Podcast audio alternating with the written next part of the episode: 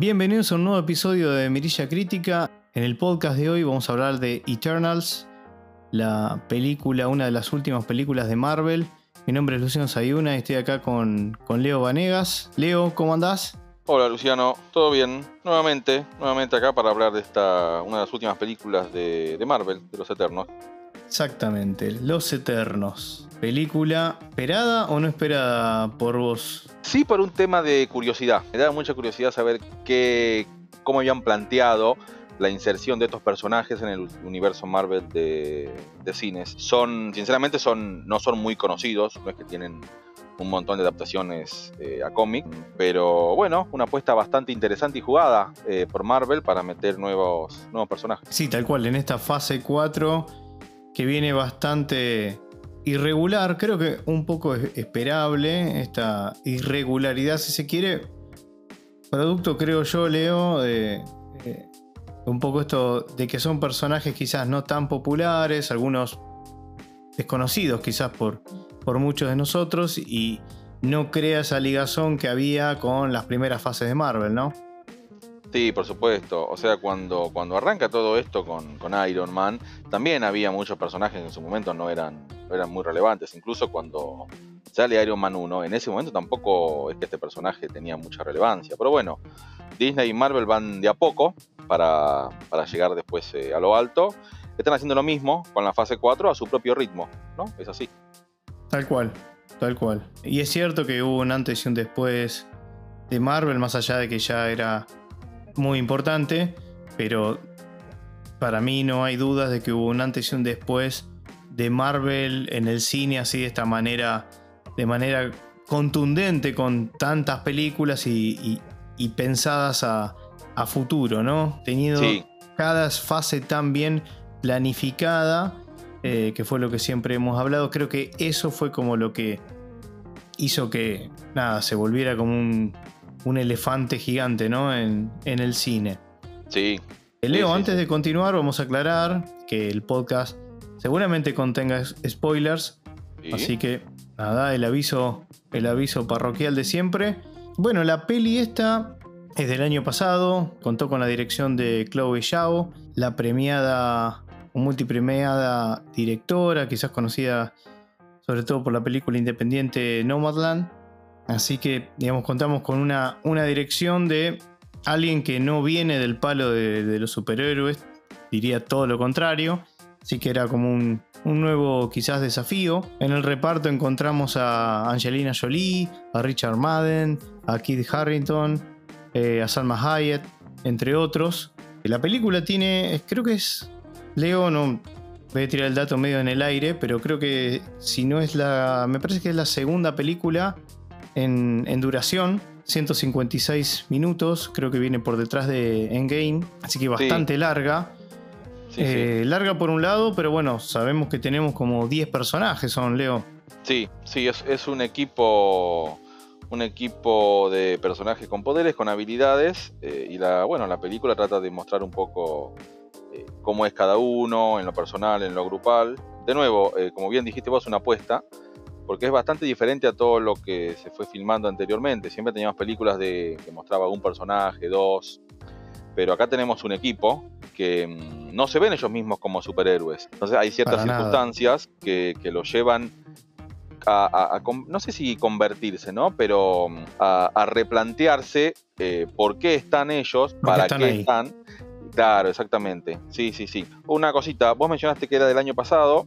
Es de. se estrenó en noviembre, tampoco es, es, es tanto, tanto tiempo. Dentro. No, no, igual, no, por supuesto. Claro, pero igual dentro, ya lo hablamos siempre, ¿no? dentro, dentro, de esta vorágine de estrenos, por ahí decir noviembre es, es como si fuera no, de tiempo. Ya pero... es viejísima la película, o sea, está recontra atrasado este podcast, por supuesto. pero no, no, se estrenó, se estrenó en noviembre, hace poco salió en, en Disney más. Y sí, tuvo una, una, tuvo una aceptación eh, bastante, bastante dispar. La crítica como que tuvo algún reparo. Eh, después los, lo, los espectadores como que le dieron más aceptación, pero creo que es la primera que tiene esta, esta disparidad, ¿no? Sí, sin dudas. Sin dudas, eh, digamos, para mi gusto un poco, quizás se pasaron un poco de roca con, con cómo le han pegado a la película. No sé bien las, las razones, Ahora vamos a hablar largo y tendido de las cosas que, pasan en la peli, que nos gustaron, que no. Lo que quería comentar era un poco lo que, lo que vos decías, Liga Zona, lo que es la sinopsis de la, de la peli, que ellos son según la sinopsis oficial de Marvel, antiguos alienígenas que están viviendo en la Tierra en secreto durante miles y miles de años.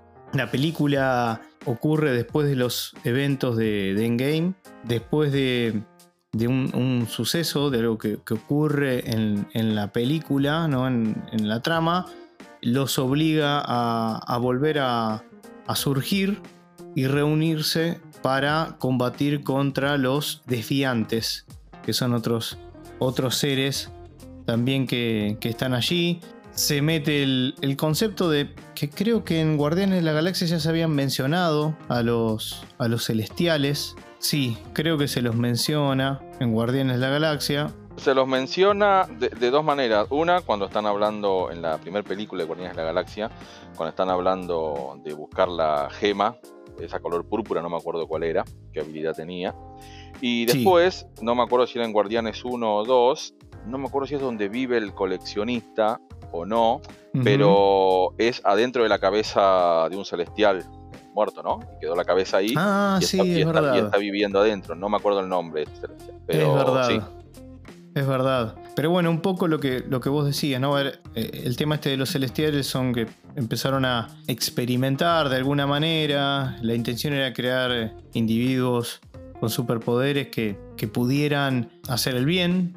Algo les salió mal, aparecieron también los desviantes, empezaron a, destruir. Entonces hay como un, un, balance ahí entre, entre lo que son los este, eternos y estos desviantes que van evolucionando también.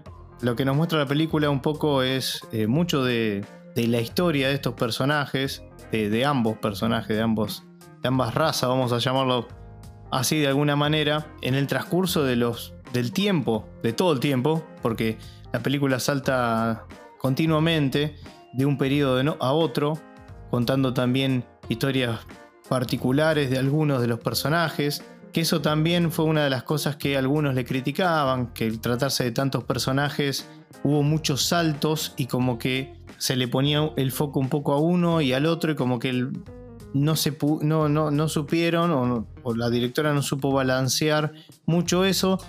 La verdad, yo no lo sentí tan así.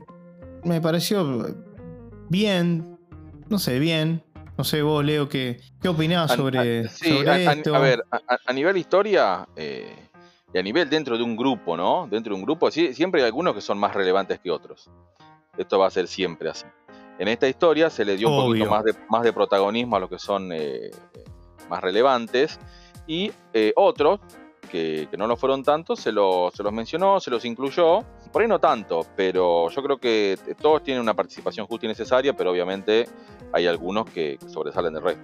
Pero creo que estuvo, estuvo, bien, o sea, no se, no se sintió como que... No me dio la impresión a mí, por ejemplo, en que se hayan olvidado de alguno. Eh, que muchas veces pasa. Muchas veces pasa.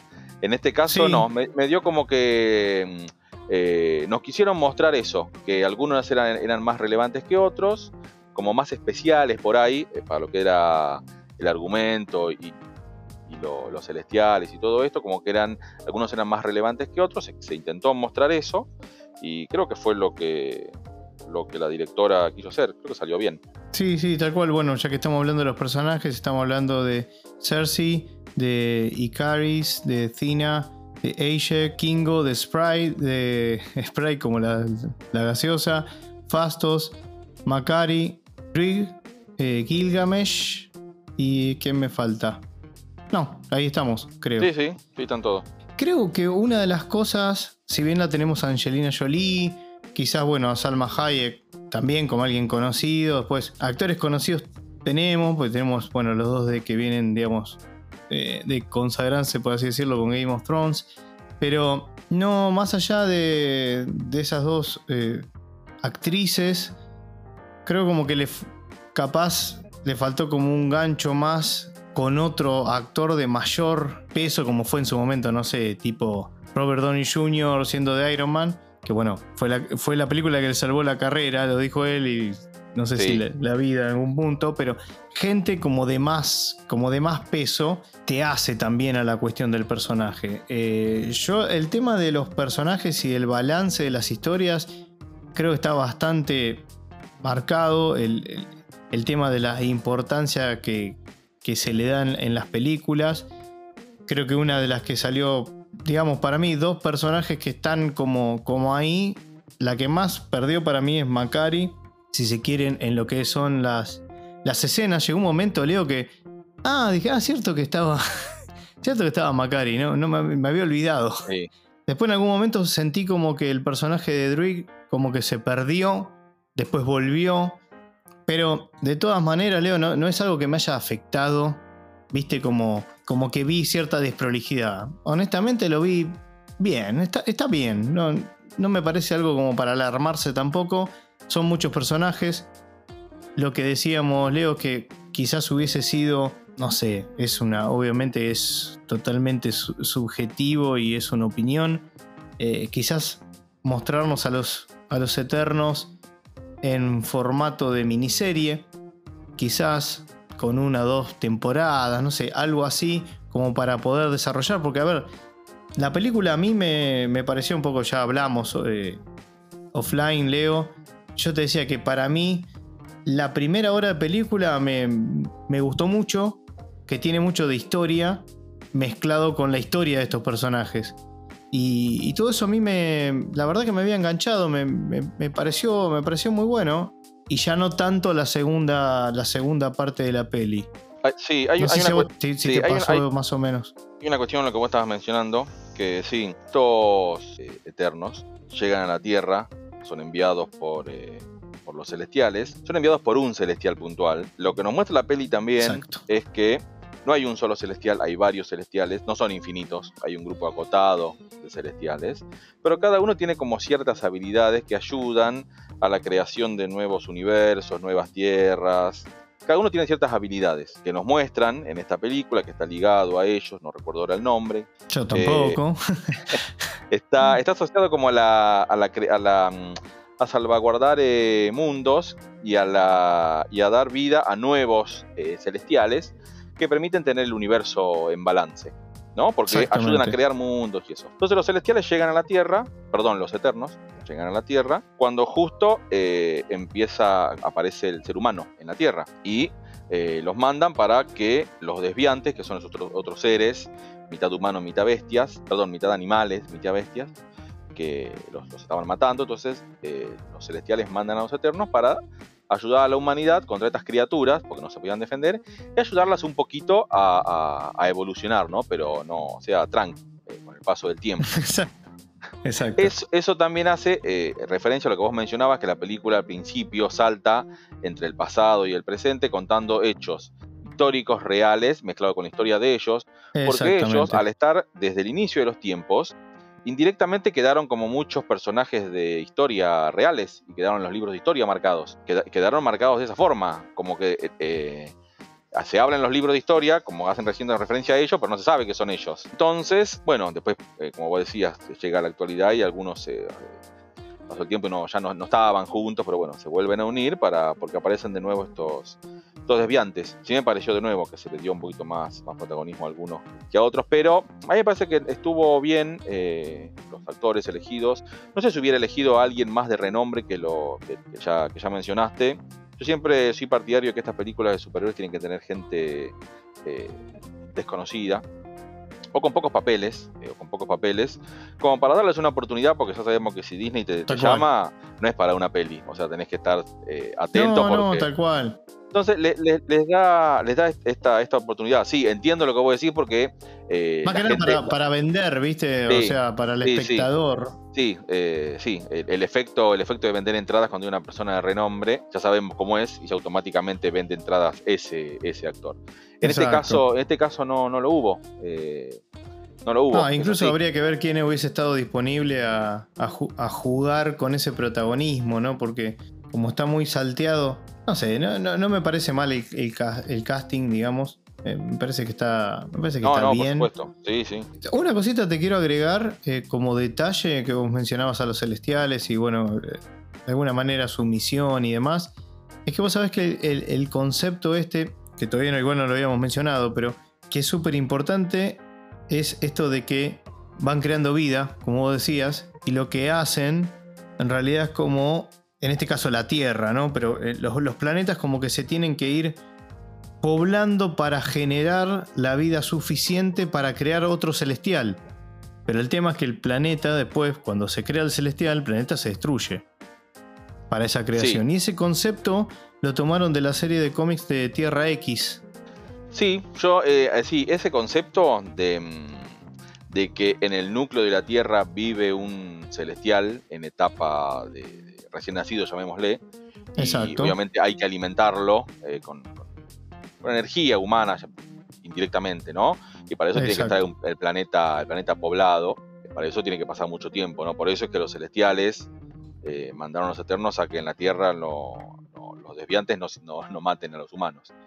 Entonces, sí, eh, dejan una especie de huevo de, celestial en el núcleo de la Tierra, y como ya pasa miles o millones de años, ya cuando en algún momento está listo para, eclosionar, para salir, y eh, efectivamente la, vida en la Tierra desaparece y nace un celestial. Yo esto lo vi en en dos, en dos, eh, dos cómics. Para mí esto eh, como concepto nace en Tierra X, eh, lo que vos mencionaste, de Alex Ross, una novela gráfica que es muy buena, que también cuenta la historia del universo Marvel.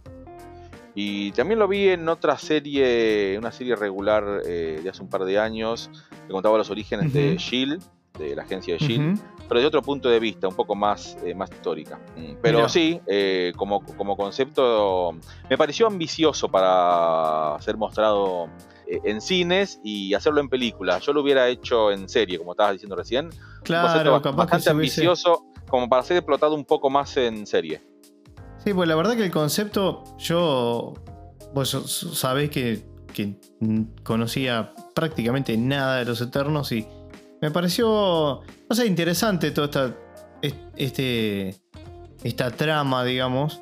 Y bueno, justamente esto es lo que hace dudar a los Eternos de decir, bueno, pará, pará. O sea que estamos haciendo todo esto para que en realidad al final salga un celestial y se acabe el planeta. Y bueno, ellos como que tienen, encontraron, eh, muchos de los personajes se ve, otros no, otros no, otros siguen solos, digamos, y, aislados de cualquiera, pero encontró una ligazón también con los humanos, muchos de ellos con relaciones. Entonces es como que al momento de elegir o separar, como que sea, ah, no, pará. O sea, van a morir todos. ¿No? Y, ahí está como el, el foco de conflicto, ¿no? Sí, eh, sí, ellos creen que es para muchos es su primera misión que los celestiales los eligieron de un planeta de guerreros, que los ponen en la Tierra para, defenderlos, planeta, planeta, Olimpia creo que era, y, los, los ponen en la Tierra para defender la Tierra, pero en realidad ellos se dan cuenta de esto que vos estás comentando recién, que en realidad no es así, que en realidad ya, estuvieron haciendo esto mismo eh, en un montón de, planetas anteriormente, eh, y este es uno más, pero acá como que se dan, se dan cuenta de esto y, y se cuestionan este accionar. Claro, y vos te acordás por qué, por qué pasa esa, esa, esa, esa sensación que tienen de que lo están haciendo como entre comillas por primera vez. Es porque sus recuerdos se van, se van guardando y se van como reseteando por cada, por cada misión, digamos, que vamos a decirlo así, que tienen. Entonces todo eso empiezas a cuestionar si realmente tienen que seguir, digamos, a, quienes están siguiendo corresponde que sigan, digamos, al celestial o no. Entonces ahí empiezan conflictos obviamente entre ellos, algunos que están a favor, otros que no. Y bueno, se empiezan a, cuestionar estas cosas, ¿no? Sí, también, también es que a diferencia de eh, otras tierras en las cuales ellos han estado, eh, acá ven algo distinto. Eh, ven como ven como algo en, los humanos diferente, se sienten algo distinto en este planeta, sienten algo distinto. Uno de los personajes eh, lo menciona, porque hacen referencia a Thanos, eh, y en un momento a ellos se los cuestiona, ¿por qué ustedes si son tan fuertes, por qué no hicieron ah. nada cuando vino Thanos? Con lo cual él le dice, no, nosotros eh, nos dijeron que no teníamos que interferir en la historia de la humanidad, siempre y cuando estén los desviantes de por medio. Y cuando hay dos, dos de estos eh, eternos que hablan, mencionan esto, hablan esto de Thanos, ¿no? Y dicen, em, Thanos vino, hizo el chasquido, tiene un nombre, no me acuerdo cómo, cómo le llaman, Blip. el- el blip, exactamente. Y em, hizo desaparecer eh, no solamente de la Tierra, ¿no? sino de todo el universo, la mitad de la población. Estos que estaban hablando, estos, eter- estos eternos, eran conscientes de, este- de esta, de esta misión que ellos tenían, a diferencia de los demás. Y dicen, em, esto retrasó el nacimiento de- del celestial de la Tierra. Exactamente, porque cinco- años, creo que decían, retrasó el nacimiento cinco años. Entonces, primero... conspiró con, eh, con esa, claro. con esa misión que hablábamos anteriormente, ¿no? Claro, entonces eh, ahí se pone sobre, de nuevo sobre la mesa. Thanos sabía lo que hacía, no sabía, y de nuevo, eh, ¿era bueno o era malo? Eh, se, viene, se vi- viene de nuevo eso sobre la mesa. Y después, ese, ellos dicen, los humanos eh, no se quedaron eh, con lo que pasó, sino que fueron, fueron por más, lo lograron vencer y devolvieron a la gente. Entonces como que ven algo que, que en, en lo- en los demás planetas y eso como que no está, ven como una no ocurría, esperanza. claro. Claro, entonces como que dicen, eh, no sé si estaría bien que el celestial cuando ahora van a nacer en la Tierra destruya este planeta. Claro, ¿con, con qué derecho el celestial tiene, tiene que ir y destruir a todos los demás? Claro, entonces ¿No? empezaron, em, sí, empezaron a plantearse, a ver, pueden hacer sin que la Tierra sea destruida, entonces empezaron a haber opciones, muchas no había, muchas no había, no, pero no. bueno, eh, eh, de ahí viene esa duda que ellos tienen, que en este planeta encontraron como, como una chispa o algo que en, lo demás, en los demás, eh, no, como una esperanza. Sí, no, eh, eh, sí, sí, sí, no. a ellos le hizo un clic, básicamente. Sí, sí, sí, sí, que no todos, que no todos estos personajes estaban de acuerdo, ¿no? No, no, pero, pero, pero sí, exactamente. Por, por eso es que también empiezan a dudar. Digo, tal cual. Eh, Eso que vos mencionabas de, de Thanos, creo que era uno de los, no sé si llamarlos ganchos de la película, pero que muchos, eh, en su momento, cuando se sabía que se estaba por estrenar y demás, pensábamos, pará, ¿y ahora cómo van a justificar que no intervinieron acá, acá, acá, acá, acá y acá? ¿no? Claro, pues si tuvieron toda la vida, Claro, ¿por qué no lo hicieron? Y, y- y creo que ahí salen airosos. Eh, me parece que la, sí, la justificación que la dan más de una vez en la- en- a lo Sí. largo de la película, creo que está clara eso de, no, no tenemos que intervenir sobre ciertos sucesos porque tienen que ocurrir naturalmente. La, la famosa, viste, de no, no toco porque si no intervengo y como que cambia de alguna manera el curso natural de las cosas, ¿no? sí, sí, sí. Hay algo que eh, eh, no, es para, no es para este podcast, sino más adelante seguramente en próximas películas lo vamos a ver, porque esto se va a empezar, se va a, empezar a, a- a complicar mucho. Ey, olvídate. Cuando venga después, cuando venga después la próxima película, dentro de un par de meses, Doctor Strange, y recordemos lo que pasó y, y- y- y lo que cuenta la serie de Loki, ¿cómo engancha con todo esto de los Eternos? No, no sé. Eh, eh, eh, vamos, eso- vamos a tener más de Eternos. no, por Va supuesto, pero, película. claro, pero fíjate lo, lo de Loki que planteaba esa- esas diferentes eh, tierras alternativas. O sea, estaba correcto, ¿no? Que pasara esto. Es todo un juego muy ambicioso, ¿no? Ya en algún momento veremos, sí. veremos a dónde llega. No, sí, sí, sí, tal cual. Tal cual. No sé hasta dónde vamos a ir. Después otra de las cosas que, no sé si entrar mucho en detalles, pero eh, que se habla de la película, obviamente, al tener 10 personajes, eh, bueno, metieron obviamente el, tema de la diversidad, se cambiaron muchas de los, de los personajes, digamos, tres de ellos eran, eh, en los cómics son hombres, aquí los vemos como mujeres, que son Ajak, eh, Macari y Sprite. Después tenemos a. mm, ay, ¿Cómo se llama el personaje este? ¿Cuál? eh, ahora, ahora se me fue. Se me fue el nombre del personaje. ¿Kingo? No. ¿Bastos? ¿Cómo se llama? Eh, Fastos. Fastos.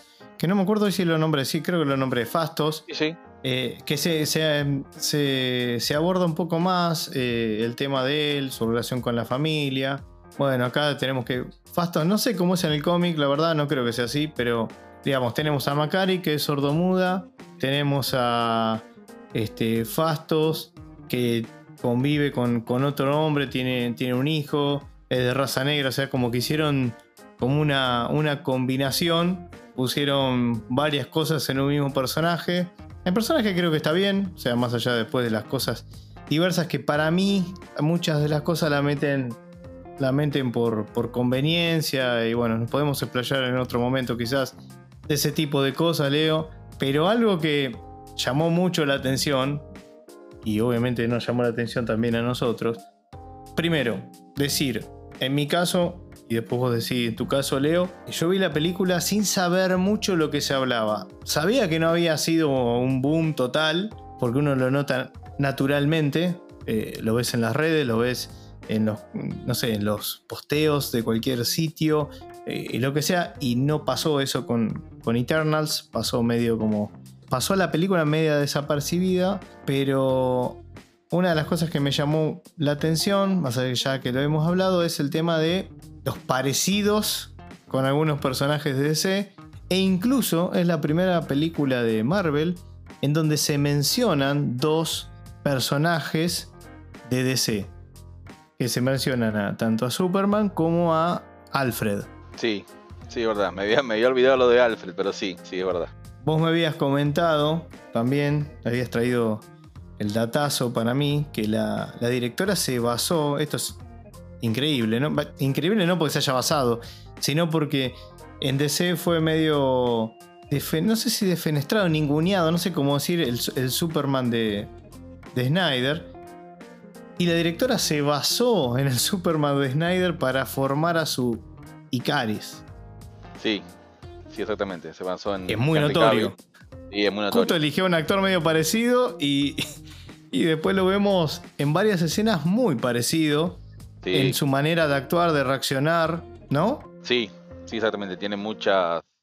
Una forma de ser que es muy similar, muy similar a ese personaje. Muchos eh, dijeron es una copia, se copió, que es, es lo más fácil, ¿no? Para, para decir primero pero sin conocer, ¿no? Eh, la, directora, esto lo confirmó ella, ¿no?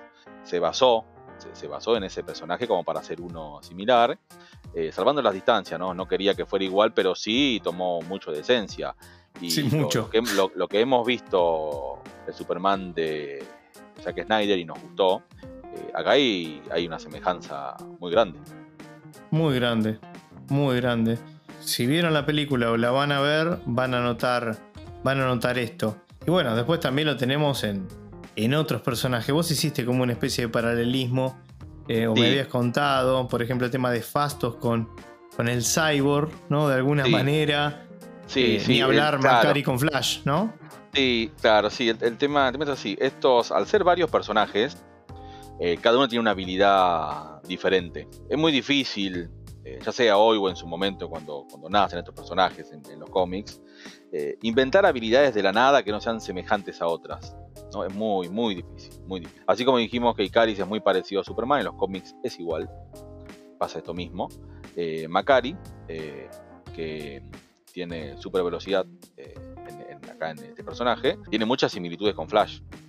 Muchas similitudes con Flash. Muchísimas. Y Fasto, lo que estábamos mencionando, es que él se encargaba de toda la, parte de, nuevas herramientas, de ingeniería, para que la humanidad eh, evolucione, pero de a poquito. Él en varios momentos se disgustó porque quería entregarle a la humanidad grandes máquinas y eso para que evolucionen rápido. Y siempre le dijeron, no, no, o sea, tan de golpe no, vamos despacio. Y se sintió muy mal cuando se produce esto de la, bomba Hiroshima, creo que es.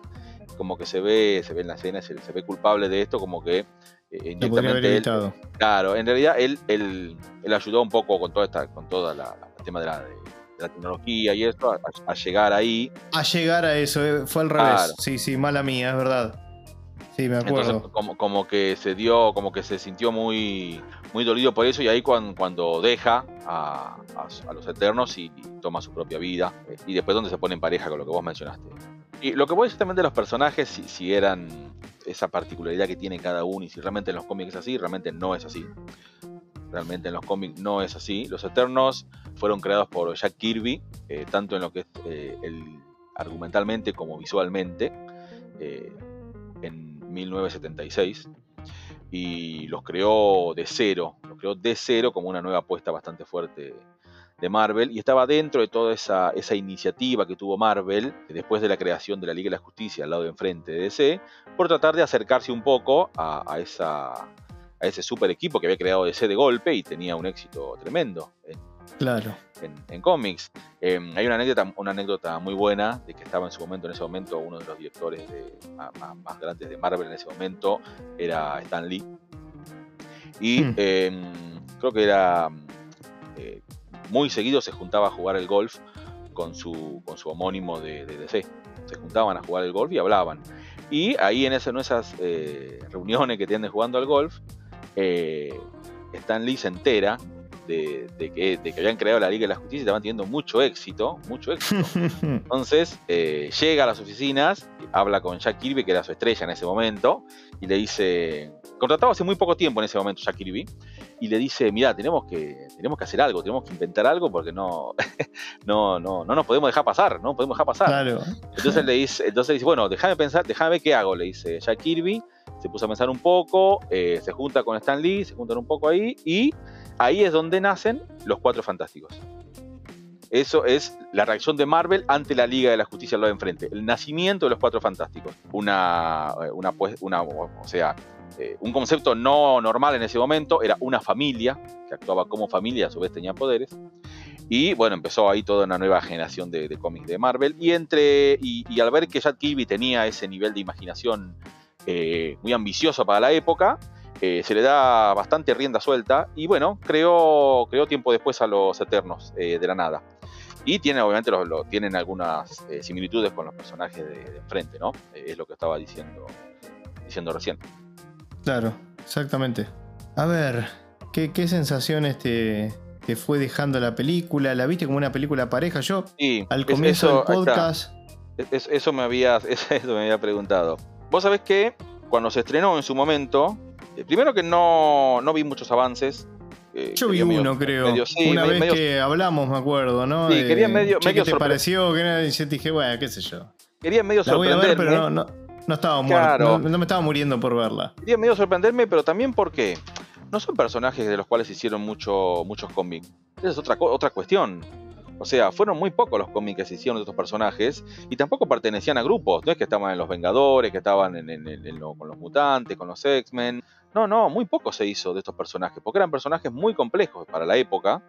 eh, Y si, y si no era Jack Kirby en su momento, o sea, no había otro que se animara a abordarlos. Mucho tiempo después, el guionista Neil Gaiman eh, hace una versión más moderna, eh, a inicio del 2000 creo, de estos personajes como que los reinventa. Y hoy en día no, no sé si tiene mucha más relevancia, obviamente ahora sí un poquito más por el tema de enganchar con los cómics, la película.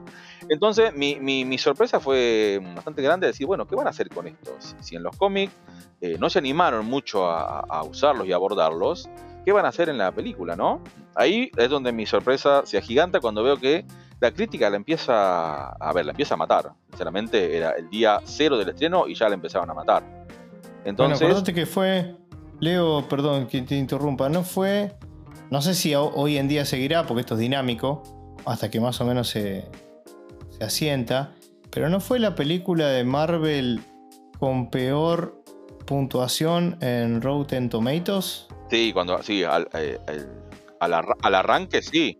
Había quedado peor que. Creo que la, la- la que peor puntuación tenía era una de Thor, me parece, ¿no? La, la 1, claro, sí, o sea, La estamos, uno, acostumbra- la uno, estamos- la uno era, estamos ¿no? acostumbrados a que el arranque, la, dos? Ah, sí, la 1 No. me parece. la 1. Estamos acostumbrados a que el arranque de las películas Marvel sea, o sea, La mejor de la historia. claro, ya arranca, ya arranca en casi 100, después va bajando un Claro. poquito. Y Claro, acá, claro. pero acá no, o sea, y estamos acostumbrados a que la crítica dice excelente, brillante, tienen que verla. Pero acá nos encontramos como que no, Muy nos raro. encontramos con otra cosa. Que es algo que yo siempre te digo, ¿no? Que, que tiene como un buena por default. Y esto me, la verdad me sorprendió un poquito. Que la crítica le haya, le haya pegado. No sé si no, no habrán salido, vamos a llamarlo como los sobres. Se tardaron por, por todo, claro, sí, los paquetitos de regalo que se le da antes de los estrenos. no pero hablan- hablando en serio, eh, me sorprendió un poco eso. Después, si ves, el puntaje de la audiencia es totalmente distinto. Como suele ocurrir, ah, por lo menos en el sitio de Rot- Rotten Tomatoes, ¿no? Eh, Podría, sí, podríamos decir que se- sería como la Batman Superman de, de Marvel. Uh, qué bueno, sí. Sí. Porque es, esa, esa No sé película. si a ese nivel. No, entiendo el, no, el no. concepto. A ese Sí, nivel no, sí. porque el tema de Batman y Superman es que, digamos, tenemos, y creo que acá hay, hay uno en la sala, por lo menos, que son fanáticos. No, bueno, igual a, los dos nos gustó. La verdad que nos gustó. La versión extendida, la versión extendida. La versión extendida, muy bien. Pero sí, podría ser una cosa así. Pero por la controversia. Por la controversia. En, DC estamos más acostumbrados que la crítica sí, la diga, no sé, malísima. O sea, no, horrible. Y después viene la gente y diga, no, me gustó mucho. Y otros digan, no, más o menos. Pero Marvel siempre fue de la mano. Marvel siempre la crítica decía, excelente, brillante. Y después los espectadores, buenísima, me encantó. Pero acá no pasó eso. Para mí, para mí la película es una película normal. O sea, no me parece ni, ni mala, ni buenísima. Normal, como te digo, a mí lo que sí me pasó, yo cuento mi experiencia, que quizás, ojo, capaz que la veo de vuelta y muy probablemente no me ocurra lo mismo. Yo sentí que disfruté mucho más la primera hora, creo que venía muy bien, me, me gustaba el tono que tenía la película, porque algo que quizás, ojo, puede ser que tenga que ver es que la primera parte, vos ves la primera parte y es algo que decías vos, no te voy a robar la frase, parece como que no fuese una película de Marvel. Sí, exactamente. Entonces, no sé si es por eso, como que me atrajo más, como que tenía un tono más, no sé si adulto, pero viste como el tema de la historia estaba abordado de una manera como que me gustaba cómo iban caminando. Después, la segunda parte, como que ya para mí, para mí, como que desemboca o lleva algunas cosas más a lo a, los caminos por default. Entonces ya ahí perdí un poco más el, entusiasmo. Sí, hay, hay, una, hay una cuestión. Hay una cuestión acá que, mm, que, es esta. Cuando se estrenó esta película, lo primero que se dijo fue. Es Eternos es la mejor película de DC que hizo Marvel. Sí, esa es la frase célebre. Eh, a, mí, a, mí me quedó, digo, bueno, ¿cómo puede ser esto? Vamos, vamos a verla, cuando la veamos vamos a verla. Y efectivamente es así. Hay dos cuestiones que esta película es muy diferente a lo que es eh, todo lo de Marvel y por ahí se acerca un poco a lo de DC. Primero, las películas de DC, eh, no sé si decir todas, pero las últimas, eh, las últimas que vimos, como era El Hombre de Acero, Batman Superman, incluso la, la Liga de la Justicia, estamos acostumbrados a que DC nos cuente una lección de historia en sus personajes, incluso Wonder Woman también, que cuente el pasado, eh, a ver eh, cómo pasó todo. Que las películas de Marvel no, no hacen mucho eso. Esta película nos cuenta, tenemos media película de historia. Media película de historia. Y otra cosa, que por ahí lo atribuye un poco con la sorpresa de la crítica. Estamos hablando de que vamos a ver una película de Marvel, por ahí decimos, ah, es una película para toda la familia, por ahí cómica, divertida, y no, y es divertida, eh, está muy buena, pero no tiene chistes. Sí, bueno. No, eh, tiene, no, no, no, es cómica al nivel de, de, cualquiera que miremos para atrás. Eh, está planteada de otra forma. Sí, no está a ese nivel.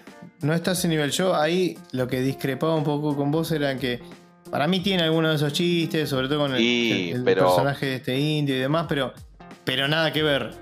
Coincido completamente, creo que casi todos coincidieron porque era una de las cosas que nada se que ver. sobre si, la mesa. Si vos pones Eternos al frente de Thor Ragnarok, te haces una fiesta. No, bueno. Igual elegiste el, el caso más extremo. a propósito. sí, obvio, obvio. Pero sí, sí, se, se entiende que no, no va por ahí, no va por ahí. También otra de las cosas que se le habían criticado son, a ver, dos, dos cosas más así que se me vienen rápidamente a la cabeza. El tema de que no había mucha, mucha acción, la verdad que yo no sentí eso, o sea, como que no sentí que la película necesitaba más acción, ¿entendés? Eh, viste que hay películas que te quedan la sensación de que eh, fueron muy cortas, muy escuetas las, las escenas de acción. No sentí eso yo en este caso. Y después lo otro era como que los efectos, como que había problemas con los efectos especiales. Yo la verdad, no me parecen brillantes, no me parecen deslumbrantes, pero no vi no, no, no me pasó esas cosas que estuvimos eh, justamente hablando en, los últimos podcasts. ¿Dijeron eso de, lo, de los efectos? Que sí, sí, lo, leí lo leí bastante. Para mí está normal. Digamos, eh, no me parece descollante, digamos, no es Endgame, no, es Infinity War, pero. Igual, igual me, extrañan que digan eso de un producto de Disney. Sí, sí, pero son bueno. Muy cuidados con eso, muy cuidados. podemos hablar de que el argumento por ahí no gusta o es flojo que tampoco es normal, pero visualmente no, no le están errando. Hace rato ya. Sí, no, a mí, para mí estuvo bien, digamos. No vi nada, nada que. Bueno, no sé si te acordás, cuando vimos el. Cuando hablamos, justo que estábamos hablando de ver el tráiler. Cuando vi el tráiler, no sé si vos te acordás lo que te dije, y justo. Mira, estoy haciendo memoria ahora. con respecto a los efectos, yo te dije como que, por lo que mostraba el tráiler, ¿no?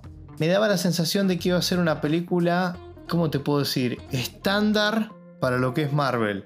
¿Entendés? O sea, no iba a ser ni la peor, ni iba a ser una locura, pudiéndolo ser quizás. Justamente una de las cosas que hablamos era, bueno, a ver cómo van a abordar el tema de los Eternos, que tiene cosas así galácticas, de no sé, viste, de, universo y planetas, bueno. Que me parece, por ejemplo, una de las cosas que me gustaron fueron algunas partes de la fotografía de la película, cuando aparecen los celestiales, ah, como tiene unas tomas que están muy buenas, que bueno, eso es como como que eh, son esos, eh, me parece a mí como son esos gustos de la directora que viene de otro palo, viste, que te, muestra eso, los atardeceres, cosas que tampoco son una cosa de loco, pues me parece que, está bueno, que está bueno ese trato en, la película. Así que bueno, no sé por dónde vendrá, yo simplemente lo pongo en la mesa para ver si a vos te, te pasó eh, algo, alguna de estas dos cosas, digamos, la falta de, de acción, si se quiere, o, temas de, efectos especiales. No, los efectos especiales no, me parece que está. Definitivamente no, ya lo dejaste claro, me parece. No, no, me parece que está muy bien. Eh, acción tiene la justa y necesaria adecuada al argumento. Eh, me parece que más no se le puede pedir. Me parece que es una película 50% histórica y el otro, el otro 50% no es de acción, pero tiene de ese, otro restante hay un 30% que, que, es de acción. O sea, a ver, Eterno no es una película de acción tiene, tiene algunas cuestiones de acción, tiene justificadas, más, más, más eh, en el final, como que las aborda todas juntas. Pero, mm, o sea, es otra cosa. También por eso me parece que fue la sorpresa en general, ¿no? De, esta apuesta de Marvel, al ser una película que no está basada en la acción, es mucho más argumental, presentando personajes nuevos. Desde el punto de vista de acción, yo no esperaba ver en los Eternals una película de acción como cualquier otra película de, superhéroes. La veía más como en base a la historia, en base a, bueno, qué son ellos, qué representan, qué, qué hacen, qué no hacen. Más por ese lado. Por eso, repito, ya por quinta vez más o menos, que, que me gustó bastante, bastante más la primera parte de la película. Después me habías dicho, no sé si querés ahondar en eso, como que te parecía, como que vos encontraste como picos dentro de la película que te parecieron que la llevaba, estaba más cerca de hacer una muy buena película que de una buena, pues después por momentos que era buena. Eh, no sé si tenés alguna explicación de eso, si, si querés contar algo. Yo la película la vi dos veces, en, menos de una semana la vi dos veces, porque mm, la vi la primera y, me pareció que como que... yo pienso que hay, veces, por ahí a mí me gusta darle, darle una segunda revisión, porque por ahí la primera impresión nos da una, una, imagen de algo, pero después la vemos después un poco más calmados y bajamos un poco a tierra. Porque ya sabemos lo que va a pasar. Sí, vemos un poquito las, expectativas. Un ejemplo, yo cuando estaba viendo, la estaba viendo por segunda vez, eh, hay un personaje que, eh, en, la, en, la, batalla final que mm, en un momento dice, bueno, mira, eh, no, no podemos ganar, yo me voy. Que es Kingo. mira, no, no, podemos, no podemos ganar, me voy.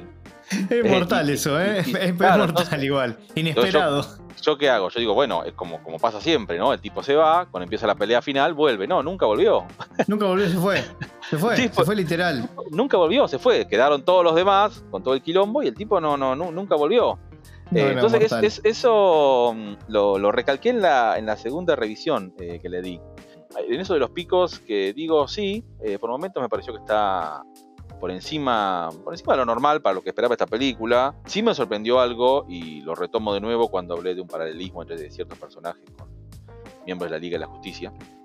Hay una pelea final en donde sería como todos peleando contra Icaris.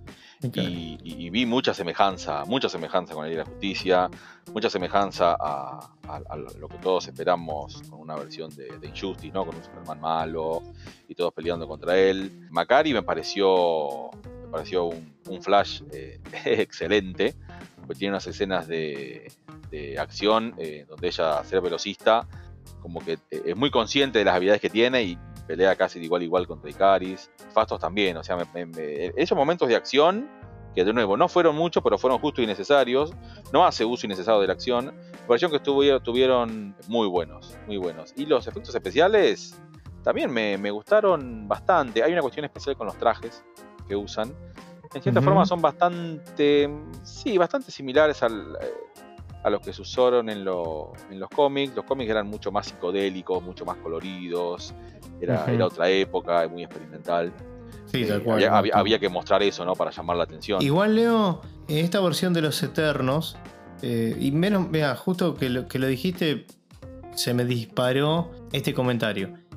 Que esta versión de los Eternos está basada más en la versión contemporánea, o sea, lo más, más este, cercanos hoy en día, que a ver, a mí no me dice nada porque yo no conozco ni lo cercano ni lo lejano, así que a mí me da lo, mismo, simplemente para aquel que quizás está un poco más empapado o, o está interesado, si quiere revisar algo más, quizás busque más sobre lo reciente de los, de los Eternos más que lo de, lo, de los, sus comienzos, quizás. Sí, hay una versión que lo mencioné en un momento, que es la del guionista Neil Gaiman. Neil Gaiman, y el dibujante John Romita Jr., que mm, lo que narra es eh, que estos, los Eternos eh, estuvieron siempre en la Tierra y como que se olvidaron que eran eternos y tomaron vidas humanas y como que se olvidaron. Y entonces empiezan a, em, empiezan a despertar nuevamente. Claro. Y como que eh, les vienen recuerdos continuamente y no, no entienden, no entienden. Y son personas normales. Y son personas normales.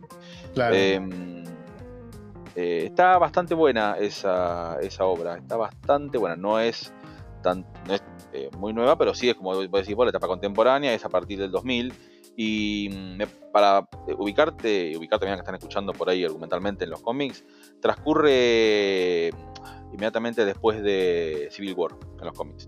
Bien, ok. Pero, no, a, ver, no está, no está asociada, transcurre ahí porque está, está argumentalmente ahí, pero no es que no, está relacionado con, el entorno, con lo que pasa, ¿no? No, tiene, no, no aparecen otros personajes. Claro, sí, sí, sí, es una cuestión. Sí, siempre fue muy. Sí, siempre fue. Siempre, de nuevo, siempre estuvieron trabajando ellos eh, aparte, ¿no? Eh, nunca... Por eso, de nuevo, eh, no es que hay una vorágine de cómics eternos, no. claro. Para nada, fue muy concreto. Ahora creo que sí, que salieron algunos nuevos. Por todo esto de las películas, ¿no? Porque sabemos que algo que está muy bueno, que los estrenos en cine de estos personajes hacen que la gente se vuelque más a la lectura y investigar un poco más. Entonces salieron, salieron más, más historias de estos personajes. Y hay un dato que no tiene que ver con la película, pero que mencionaste y que yo siempre, perdón la, autorreferencia, pero es algo que siempre recomiendo y que últimamente no puedo hacer mucho, lo hago con algunas películas en particular, pero eso es lo de la segunda revisión que vos decís. Me parece que las películas siempre se tiene que tener una, una visión y una segunda revisión. Creo que es la mejor manera de tener una idea acabada o una opinión o una calificación final, ¿no? Porque justamente en la primera vos tenés todo ese efecto sorpresa que no sabes lo que va a pasar. No estoy hablando de Eternals nomás, digo de cualquier película. Sino que la segunda revisión, y hay películas que todos, estoy seguro que todos tenemos por lo menos 3, 4, 5 películas, 10 películas que hemos visto 38 millones de veces. Es como que siempre te dan una... El verlo una sola vez es como que siempre podés llegar a perderte algún detalle. La, segunda vez que lo ves, como ya sabes que la ves, como ya sabes lo que va a pasar, como, como vos te pasó con este personaje, reparás en otros detalles, quizás pones la mirada en otro lado, ya sabes lo que va a pasar con tal personaje o con tal historia, entonces como que lo ves de otro, de otro, en otro enfoque y creo que hace mucho más este, rica la, la calificación final que puedes llegar a tener. Ojo, después tenemos casos de películas a los cuales me pasó le quiero dar como una segunda oportunidad personal y termina, termina siendo peor. Pero bueno, este, no deja de ser algo, algo que, está bueno como, como, ejercicio. Hoy en día, Leo, como, como siempre hablamos, con la vorágine, con las 10 millones de películas, series, material por todo lado que tenemos, se hace un poco quizá más difícil decir, bueno, yo sé que vos lo haces, de hecho lo acabas de mencionar, pero eh, a veces es mucho más difícil hacerlo, ¿no? Tampoco eh, lo, hago, lo hago tan seguido, ¿no? Pero. No, no, ya sé. Eh, sí, me ayuda mucho esto de que, de que esté, sinceramente, en, en su servicio de streaming. Y algo. Algo que había, leído hace. no hace mucho. Es que em, Eterno estuvo en, Disney más. Algo que no. Mm, que leí hace relativamente poco. Me parece que antes de leer. Antes de sí, antes de ver la película, unos días ahí nomás, em, que en Disney más, eh, Eternos había tenido un mejor arranque en plataforma que Shang-Chi. Ah, mira. Lo que sí seguro es que, tuvo mejor impacto que en el cine, o sea, fue... Sí, eso segurísimo. Pero como que tuvo mejor arranque. Shang-Chi tuvo muy buena aceptación, pero tuvo mejor arranque esta de Eternos. De Eternos. Igual si... Bueno, justamente estamos hablando de la fase 4. Vos fijate de qué estamos hablando. Shang-Chi, Eternals. Eh, digamos. Sí. sí, sí, sí, obvio. ¿No? no, no, Y, los que van a venir, ¿no? Y los que van a venir, tal cual. Y los que van a venir. Sí, sí. Y bueno, es, es armar un poco. Mm, armar un poco el equipo de nuevo. Hay infinidad de rumores de todo que no, no podríamos. No, no. Sería imposible. No, no, no, tenemos que dejar para un podcast aparte especial de rumores. Pero bueno, están, o sea, están formando sus nuevos equipos, sus nuevas cosas, hay que ver, pero bueno. Eh, sí, están armando todo de nuevo todos sus equipos para ver cómo, cómo, cómo sigue todo esto. ¿Cómo sigue algo, todo esto? algo para mencionar a nivel historia y el origen de estos personajes. Hay, hay cierta diferencia en el origen que de estos personajes, los Eternos, a diferencia con el cómic, ¿no? Y el nacimiento que le dio Jack Kirby. Eh, no sé si es tal cual, creo que sí fueron creados eh, por los eternos, por los celestiales, pero no para esto, para esta misión, ¿no? De, ayudar a las tierras a que después eh, prosperen y que nazcan los, celestiales. No, no fueron creados para eso. Sí, eh, sí, estos personajes, los eternos, tienen cierto, algunos tienen parentesco con otros que hay por ahí dando vuelta en el universo Marvel. Y uno es Thanos. Algunos son, son parientes, son parientes de Thanos, porque algunos son considerados titanes, así como Thanos es considerado un titán, eh, algunos eternos también. Cuando termina la película, y ellos ya son conscientes, acá en la película, ¿no? Son conscientes de que fueron usados por este celestial para dar nacimiento a nueva vida de los celestiales en el, núcleo de la Tierra, ellos lo que quieren hacer es eh, empezar a viajar por el, por el cosmos para encontrar a más como ellos, porque hay más, y hacerlos despertar. Empiezan a viajar en su nave. Entonces ahí, ahí es justo cuando se les aparece otro, un personaje de los cómics llamado Star Fox, Eros. Eh, Eros, de Titán, es el nombre de los cómics, Eros de Titán. Creo que es, eh, no me acuerdo si en la película se decía hermano o primo de, de Thanos. Hermano de Thanos. Hermano de Thanos, hermano de Thanos. Y se aparece en la nave de ellos y les dice, que él sabe dónde hay muchos más, él sabe dónde hay muchos más, entonces les dice que los va a ayudar a, buscarlos y aparece con un traje medio parecido al que tienen ellos. entonces ahí es donde a mí me da que pensar, ¿no? O sea... Que a todo esto es el, artista ah, Harry Styles. Ahí sí metieron, ahí sí, viste, ahí sí metieron a alguien como para que... Para que más de uno se enganche, ¿no? Porque si a ese personaje le ponen uno que no conoce nadie, o sea, pasa más, más desapercibido de lo que ya pasó este. Sí, sí, sí, sí. Bueno, eh, de hecho, yo, te pregunté quién era. claro. Claro. no me impactó para nada verlo. entonces, ahí entra en juego esto de que si él es uno de ellos, de, como de ellos mismos, de su camada, Thanos también lo era. Y realmente él lo que hacía era a conciencia, más allá que después en, Infinity War y Endgame se mostraron dos Thanos distintos, ¿no? Uno el de Infinity War que al inicio de Endgame muere y después, durante Endgame, viene uno de, otro tiempo. Son, son, dos completamente distintos con, con pensamientos diferentes. Pero puede ser que Thanos ya sabía de, esto. O sea, ahí entra en juego algo. Porque si Star Fox, este que estamos mencionando, Eros de Titán, ya él sabe de esto. Hay que ver cómo lo van a abordar después en, próximas entregas eh, a esto. La película queda con eso, con eso abierto, queda con eso abierto, y después en la Tierra, como ellos logran su cometido de que, el celestial eh, no despierte, eh, son, son juzgados por este celestial que los mandó a hacer esta tarea y les dice que él va va a, analizar sus memorias, sus mentes, para ver si realmente lo que hicieron está bien o está mal.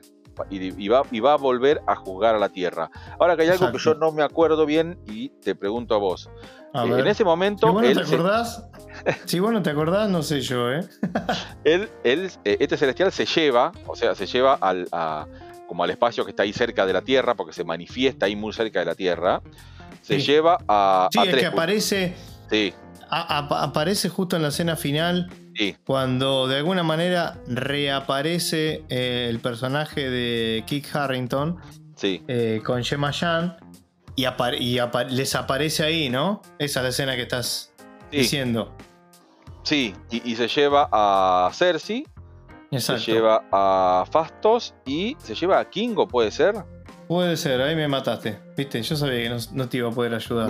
no, igual no, no, no, llegué todavía ahí. Me extraña mucho que se lleve a Kingo porque fue el que no hizo nada para empezar. Eh, sí, no, sí, sí, sí, sí. Fue el que no hizo nada, pero bueno. no lo demos por cierto porque no. Por eso, eh, salvando, ahí no quería llegar un poquito más. Se lo lleva, les habla, y cuando el celestial desaparece, hmm. ¿se lo lleva a ellos? Se lo llevó. El recuerdo se me hace como que sí. Es como que se lo llevó, ¿no? Sí, sí, sí. Pues yo me voy a esa duda. Obviamente, Cersei no vuelve con este personaje de Kit eh, Harrington, no, no vuelve con él. Entonces entendemos que, sí, se lo lleva. Me, sorprendió, ¿sabes por qué me sorprendió? Pues también lo pregunto. Porque Fastos siempre lo que él quería era poder solucionar esto y volver con su familia. Y ahora resulta que el Celestial se lo lleva. Y Kingo, que no hizo nada, también se lo lleva. Entonces, como que me, agarra un poco de sorpresa eh, eso, que sea, me, agarra de sorpresa. Y no se lleva a los otros que están en la nave. A ellos no se lo lleva.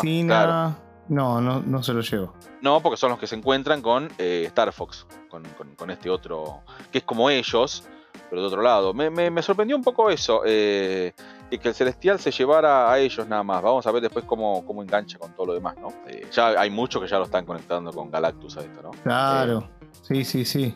Galactus en los cómics es un, devorador de mundos. Piensan que posiblemente, con, con, la ya confirmada inclusión de los Cuatro Fantásticos en próximas eh, películas o series, eh, ya se está hablando, ¿no? Que puede, ya están los celestiales, pueden empezar a venir eh, Galactus, un montón de cuestiones más.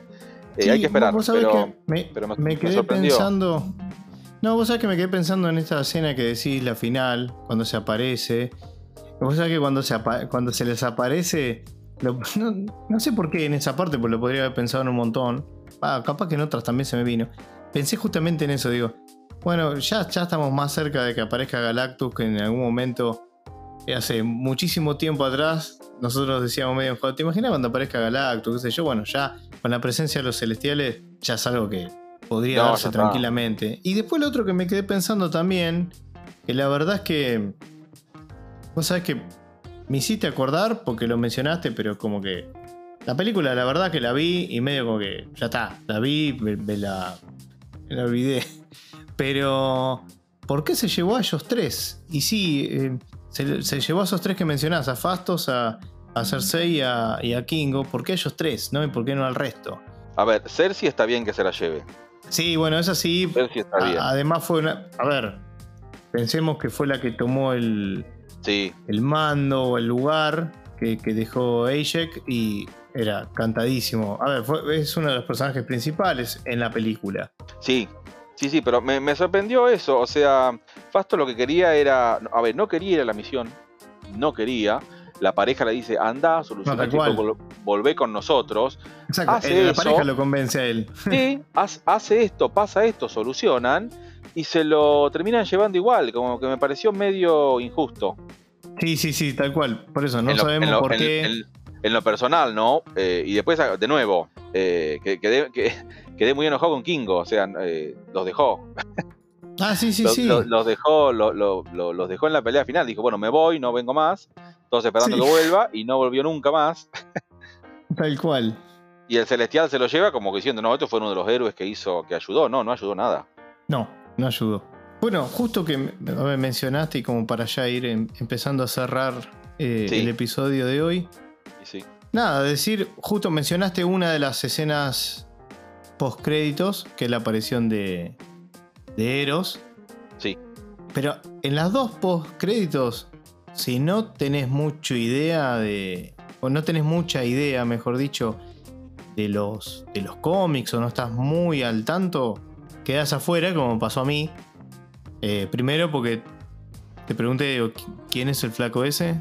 No sé quién es. O sea, me imaginé que era, digo, bueno, debe ser un, un personaje, era, pero digo, ¿qué importancia tiene? O sea, porque me lo mostraron como si hubiese aparecido, no sé, qué sé yo, alguien de mayor relevancia. Punto uno. ¿Me explicaste? ¿Todo bien? O sea, menciona hermano de Tano, bla, bla, bla, pero más allá de eso no sabía quién era. Y la segunda es, vamos entre comillas a decir, peor, porque te deja con mayor inquietud. Es tremenda. las, dos, las, dos, escenas por crédito son, son bastante, bastante para, para fanáticos. Sí, demasiado, demasiado. A ver, el personaje este de Dane Whitman eh, se encuentra, yo no sé si es en, el museo, es, no sé dónde está, eh, donde abre un... ¿Cómo se llama, Leo, eso? Es una, mm, eh, una caja de madera que tiene una espada. Sí, es una caja de madera. Sí, una, Era más simple de lo que pensé, ¿no? Una caja de madera que tiene una espada. Exactamente. Aparentemente el, apellido mm, Whitman, Whitman. tiene una historia en la Tierra. en un momento cuando arranca la película, Cersei, que es pareja de Dane Whitman, le regala una, creo que un anillo, me parece que le regala, creo que un anillo que mm, le dice que desde hace varios siglos atrás que pertenecía a la familia. Es como que eh, históricamente estuvo ligado eh, a, la historia de la humanidad, a esa familia de, él. Él es un descendiente de, alguna de algún personaje relevante. Él encontró en algún lado, después veremos dónde, pues no lo sabemos, una espada, aparentemente de, la familia. Entonces él la, la abre y quiere quiere tocar esta espada, quiere, quiere agarrarla, pero de cuando está por hacer eso, una voz eh, de alguien que no está en cámara le, le pregunta si le, dice si está decidido a hacer eso, eh, de querer tocar, tocar la espada. Y eso, eso justamente lo que nos enteramos tiempo después, que lo, confirmó la directora, es que el que le está hablando, el que le está hablando a este personaje, sería la nueva encarnación de Blade, de Cazavampiros, dentro del universo Marvel. Y bueno, que Leo, la voz la hace Mahershala Ali, que es quien va a ser de Blade. Eh, pero eso está confirmado por la, por la misma directora. te, quería decir un, O sea, eso la verdad que cuando lo vi yo no tenía ni idea, ni siquiera había reconocido la voz del, el actor, que ah, es imposible. más o menos el actor lo tengo, pero con, tan poco texto, no, imposible reconocerlo para mí, ¿no? Y, algo que me hace sentir peor, de alguna manera, es que de haber, digamos, de tan solo saber que el personaje Dane Whitman, ya con saber el nombre, tendría que haber sabido de que se trataba del Caballero Negro, eh, ahí me, me, me deja en un total desconocimiento, o sea, porque cuando vos me dijiste que parece que se trataría del, Caballero Negro, se me vinieron algunas tapas de cómics, o sea, se me vino el personaje, nunca leí nada, pero como que lo tengo de, en, su apariencia, digamos. Pero nunca lo había relacionado con el, con el nombre. A ver, es como si yo dijera que aparezca eh, me voy a saltar a la otra editorial, pero es como si, como si te dijera que te aparezcan durante toda la película un personaje que se llama Bruce Wayne y yo no sepa de que ese va a ser Batman. Es una cosa así, el tema que con un nivel de... Que, claramente yo no lo conozco. Entonces me pueden decir todo el tiempo el nombre que nunca lo voy a relacionar con ese personaje. Con lo cual ya este ahí abrimos, ahí abrimos otra, otra arista, otra ventana, Leo, y que tampoco sé cuál es la relación entre el Caballero Negro y Blade. Yo bueno, ahí, ahí, ahí, vamos. Eh, una cosita antes de, olvidarme. Em, Dale.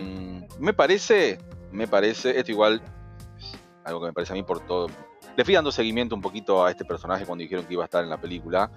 Me parece que se filmaron muchas más escenas de este personaje siendo el caballero negro, pero después no se incluyeron como para hacer esto algo a futuro.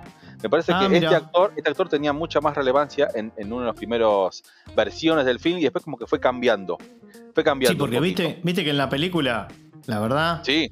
Arranca al principio, qué sé yo, y después desaparece el mapa. O sea, parecía raro, ¿no? Que usen a, un personaje así conocido, a, un actor conocido, muy popular hoy en día, digamos, por, por todo esto que veníamos hablando al comienzo del podcast, y que no lo utilice. Entonces, después como que decía, ah, ahora tiene sentido, lo van a usar para esto. Este personaje, el Caballero Negro, no conozco mucho, pero fue malo, después fue bueno, después fue malo, después fue bueno, va dando vuelta por ahí. Y Em, está muy relacionado em, a todo lo que es la mitología que rodea mucho a la parte del Capitán Britannia. Sí. Al rey Arturo, eh, al, mago al mago Merlín, y a su vez relacionado con la parte un poquito más oscura de Marvel que es Blade, con una agrupación que se llama Los Hijos de la Medianoche. Toda la parte, de, la parte del ocultismo, de todo eso. Ahí te doy la eh, mano, Leo, y te dejo. No, no, es. Hasta ahí no entiendo nada. Hasta acá eh, llegué en todo mi conocimiento. Me parece que viene, me parece que viene por ahí, y, te digo por qué. No sé, no, a ver, no está confirmado cómo va a seguir este personaje de Caballero Negro en Marvel. Tampoco sabemos muy bien cómo van a ser la primera película de Blade, de Cazavampiros pero claramente no va a ser igual a las que ya vimos, o sea, no va a contar la historia de nuevo, lo van a abordar desde otra perspectiva, desde otro punto de vista, como por ahí más, más la hechicería, más, más, otro tipo de cosas, porque no solamente pelea contra vampiros, pelea contra un montón de seres. Claro, claro. Lo van a abordar por otro lado, posiblemente lo van a incluir a este caballero negro también. También por ahí hay rumores de hay rumores de que quieren meter a Ghost Raider, entonces como que cierra un poquito, ¿no? Con, con todo esto de la hechicería. Sí, de hecho ya había ni lo último, ni hablar que ya tenemos dentro de poquito el estreno de Doctor Strange 2, que, es eh, locura del, multiverso, que ya dicen que van a aparecer algunos de estos. Entonces, como que me parece que quieren llevar ese rumbo para ese lado, que de nuevo. Está bueno. Sí, pero ya sabemos cómo es el tema de la magia y la hechicería.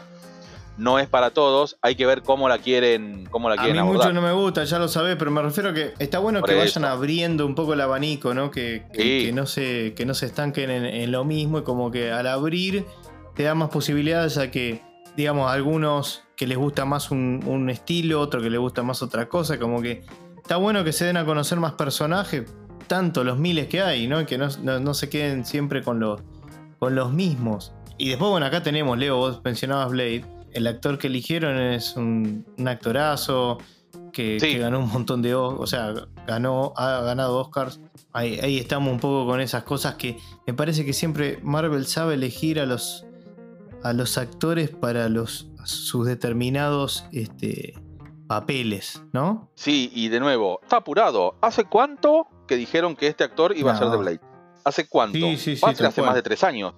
Hace un montonazo. Sí, sí, todavía, sí, todavía no hizo nada. Todavía no hizo nada, pero ya lo tienen reservado. Eh, sí, es más, hace tanto que hasta un momento llegué a dudar, digo, che, ¿habrá sido cierto entonces que digamos, era, ¿va a ser él de Blade? ¿Qué sé yo? Sí, sí. No, sí, eh, sí, lo que pasa que, a ver, ya, sabemos cómo son, eh, apuestan a futuro, van muy despacio porque no tienen nada que perder, nada que perder. Totalmente. Eh, van muy de a poco, muy de a poco y por ahora le está funcionando bastante bien. Sí es cierto que esta fase 4, como vos decís, es bastante normal, porque es un cambio bastante grande a nivel personajes, a nivel de un montón de cuestiones, a nivel de mucho. tal cual. Yo creo, que, eh, varias, varias veces creo, que lo dije, cuando después que terminó en Game, la última de los Vengadores, para mí tenían que haber dicho, bueno, eh, no hacemos más nada por 3-4 años, pues arrancamos de nuevo. No decidieron hacerlo así, pero, pero bajaron un poquito el ritmo, empezaron a meter series que tienen otro ritmo, películas con personajes nuevos. No, no vamos a pretender que de una, digamos, eh, esta película es brillante, eh, mejor que Infinity War, no, porque quedó la vara, altísima, pero eh, muy alta. Y yo no sé en qué momento va a venir algo que yo te diga, Luciano, esto es mejor de cuando estaba Thanos. No, tal cual. Y, y me parece, Leo, que tampoco la intención era que hacer con estos con estos, con estos personajes, estas películas, estas historias, creo que nunca se ellos pretendieron siquiera estar un, escalón por debajo. O sea, me parece que nunca estuvo, el, objetivo era igualar eso, sino empezar a abrir eh, otras puertas. Me parece que va por ese lado. Digamos, para mí, si alguno creyó en su momento que con Shang-Chi, con los Eternos, con. No las películas que hayan salido iban a ser superiores a, Endgame o a, no sé, Civil War, a cualquiera de las anteriores, me parece que ahí estaba eh, errado el enfoque. Ahora, eh, sí, quizás, bueno, con las, no sé, a ver, tenemos la de, la de Spider-Man que todavía no, va, yo no vivo, sí. Eh, y lo que mencionaba de Doctor Strange, quizás ahí, como meten más personajes y eso, quizás la vara puede estar un poco más, más arriba, no sé si estás de acuerdo, Leo. Sí, es verdad. Igual hay un enfoque muy diferente a cómo eran las películas antes a, partir de ahora, ¿no? Como que ahora cada, cada película incluye a más de un superhéroe, eh, a, más de un, a más de un protagónico. Películas. Para películas con un solo protagonista están las series. Creo que le buscaron la vuelta por ese lado. Eh, ahora las películas tienen otro ritmo. Se está hablando de que va a desembocar todo en otro evento muy grande. Incluso hay un rumor que dice que están buscando de nuevo a los hermanos rusos para hacer otro mega evento. Eh, hay un ah. rumor para que todo desemboque nuevamente en un gran eh, evento que, lo lleven adelante los hermanos rusos. Estamos hablando de acá un par de años, ¿no? No va a ser, no va a ser no, no, no, no, va a ser la vuelta de la esquina. No, no tal cual. Pero, pero sí, tiene, tiene otro ritmo. Van a presentar otro tipo de personajes. Recordemos que vienen todavía un par de series con personajes que son muy. No son tan conocidos. La idea, la idea es eh, agregar. Eh, agregar más personajes. El catálogo, el catálogo de Marvel a nivel personajes es grandísimo, grandísimo. sí. Saben bien lo, que están haciendo, apuntan para todo público. Algunas cosas sí son para todo público, otras un poquito, un poquito más grandes. Pero bueno, los productos que hacen son, son de, bastante, de bastante calidad, tanto visual como argumental, y está muy bien. Tal cual, coincido. Bueno, Leo, si te parece, podemos pasar a las calificaciones. Bueno, muy bien.